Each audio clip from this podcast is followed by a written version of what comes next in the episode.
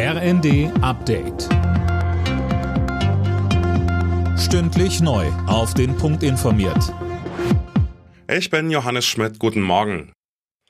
Auf der einen Seite mehr Geld für Jugendsozialarbeit und auf der anderen Seite schnelle Verfahren und Verurteilungen für die Täter. So will Berlins regierende Bürgermeisterin Giffey auf die Krawalle in der Silvesternacht reagieren. In der ARD sagte sie, wir haben in der letzten Woche eine Schwerpunktabteilung extra für diese Taten in der Silvesternacht bei der Staatsanwaltschaft gebildet, die sofort einsatzfähig ist und die Polizei ermittelt mit dem vorhandenen Videomaterial. Die Beweise werden gesichert und dann werden die Verfahren so schnell es irgend geht an die Staatsanwaltschaft übergeben, damit eben sehr zügig auch Verurteilungen erfolgen können. Nach der Erstürmung des Regierungsviertels in Brasilia ist die Lage dort wieder unter Kontrolle.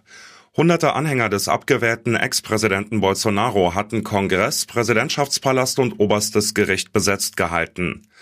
Erst nach Stunden gelang es der Polizei in der brasilianischen Hauptstadt, die Gebäude zu räumen.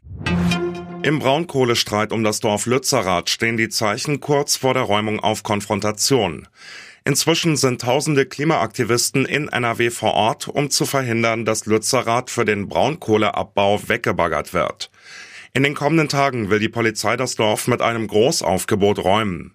Ein gefährliches Unterfangen, so Andreas Müller von der Aachener Polizei im ZDF. Aufgrund der Wetterlage und eines äh, Wasserrohrschadens, der da in dem Bereich gestern sich ereignet hat, gibt es immer wieder Teile von der Abbruchkante, die wirklich abrutschen. Und wir möchten an der Stelle dringend darauf hinweisen, es besteht akute Lebensgefahr an der Abbruchkante. Die deutschen Handballer haben ihre WM-Generalprobe gewonnen. Gegen Island siegte die DHB-Auswahl in dem Testspiel in Hannover mit 33 zu 31. Überragend war dabei Juri Knorr mit 13 Treffern. Die Weltmeisterschaft startet dann am Mittwoch. Alle Nachrichten auf rnd.de